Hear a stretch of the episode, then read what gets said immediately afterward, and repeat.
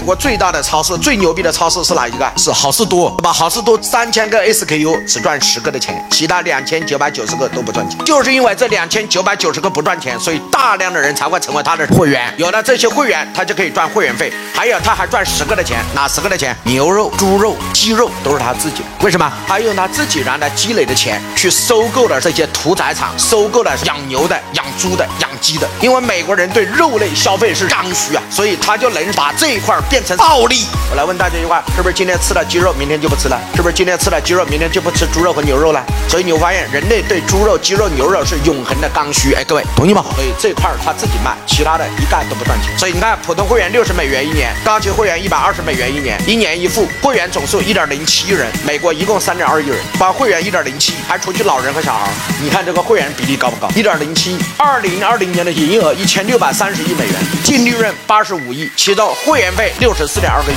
会员费占了他总收益的百分之七十五。也就是呢，核心利润都是由谁支付的？会员费。所以这家公司的老板非常牛逼，产品利润超过百分之七要经董事会同意，不容许产品的利润超过百分之七，因为不超过百分之七就能维持整个门店的租金、人工和水电的费用，打平就可以了。所有的产品都不赚钱，靠赚什么？会员费。所以沃尔玛永远只能喊什么？天天什么价？平价。他为什么不敢喊天天低价？因为这个东西在，这个东西比沃尔玛更低，只要低，我比你更低。为什么？不赚钱了，我就赚会员费。